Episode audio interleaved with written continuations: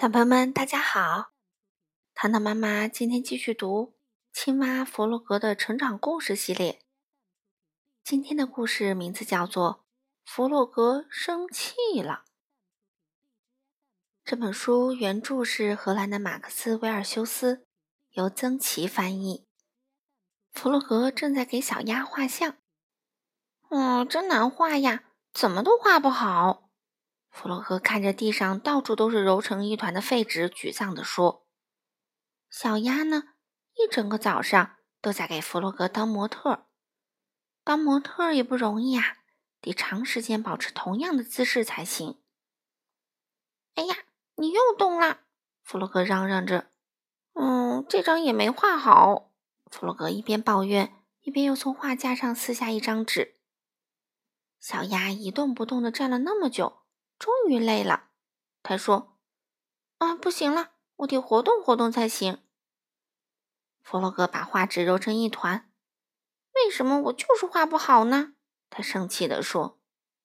他失望地坐下来，用力地捶打桌子，冲着小鸭说：“我真的特别想画一张很像你的画。”这话你已经说了一上午了，小鸭说：“我一直尽量站着不动。”可是真不容易。现在能让我看看你画的画吗？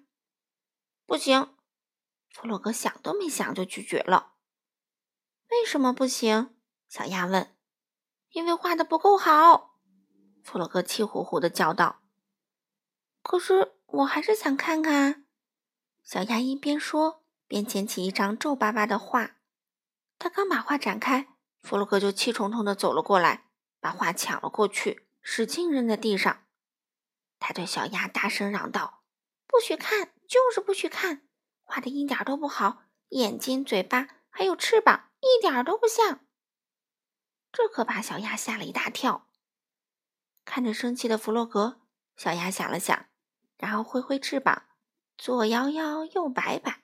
“你这是在干什么？”弗洛格问。“我在跳舞啊，我想把你逗乐呀。”小鸭说：“没有用的，别费劲儿了。只有画出一张非常非常像你的画来，我才会高兴。”说完，他又生气地踢起一个纸团。“早上好！”这只小猪来到窗前，跟弗洛格和小鸭打招呼：“你们在干嘛？天气这么好，到外面来玩吧。”弗洛格没理小猪，他展开一个纸团，假装很认真地看起来。我觉得挺好的，小鸭凑过来诚恳地说：“嗯，那纸上是什么？”小猪好奇地问。小鸭把画拿给小猪看：“你觉得怎么样？”“哦，我看不出像什么。”小猪很老实的回答。“听到了吗？”弗洛格一下子爆发了：“我画的太糟糕了！”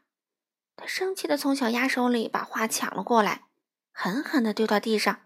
用力的踩了几脚。嗯，弗洛格，你生我的气了吗？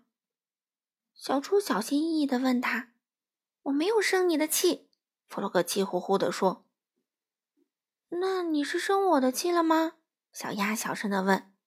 我也不是生你的气，弗洛格赌气的答道。他大步的走出去，用力的甩上了门。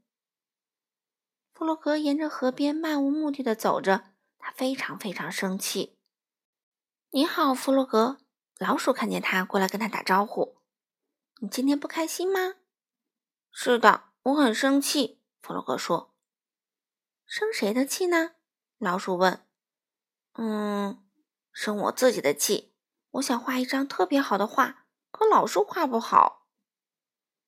这时，小猪和小鸭拿着画走了过来。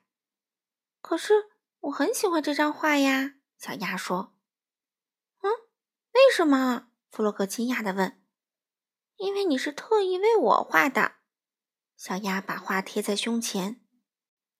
小鸭说的对，小猪安慰他说：“你还记得吗？有一次我们烤蛋糕忘了放糖，结果那蛋糕可难吃了。”“嗯，我记得那是我们第一次烤蛋糕。”老鼠拍拍脑袋，笑着说。其实那蛋糕挺好吃的，因为后来我们把糖撒在上面了。对，我还连吃了两块呢，那是我们自己亲手做的。弗洛格终于想起来了，你看，你把小鸭的嘴画的多美啊！老鼠赞叹说：“我的脚的颜色也涂得好。”小鸭说着，翘起它那黄色的脚掌，看，还有阳光照进窗里，多美！小猪指了指画：“真的吗？”弗洛格想：“真的有朋友说的那么好吗？”弗洛格再仔细的看了看那张画，他心想：“也许朋友们说的是对的，这画其实挺不错的。”就像大家第一次烤坏的那个蛋糕一样，其实蛋糕的味道并不重要，重要的是它是自己亲手做的。我有个好主意！弗洛格突然兴奋起来，大家跟我来，我知道应该怎么画了。弗洛格高兴地跑进屋，站在画板前，朋友们也跟了进来。大家就这么站着，别动。弗洛格说：“让我把你们都画下来。”老鼠、小猪和小鸭听话的保持着各自的姿势，尽量不动也不笑。可是大家都没能忍住，过了一会儿就乱动起来了。没关系，弗洛格说：“我尽力画吧，画画太好玩了。”弗洛格看着手舞足蹈的朋友们，画得更起劲儿了。他已经不再生气啦。好了，小朋友们。今天的故事就讲到这里啦。每个人都有生气的时候，遇到不愉快的事情，首先我们要正确对待自己的情绪，知道生气是一种正常的情绪表现，然后尝试自我调节情绪，比如和爸爸妈妈说说自己为什么生气，和小朋友一起玩别的游戏等等，想办法忘掉生气、愤怒的情绪，使自己重新快乐起来。那我们下次再见吧。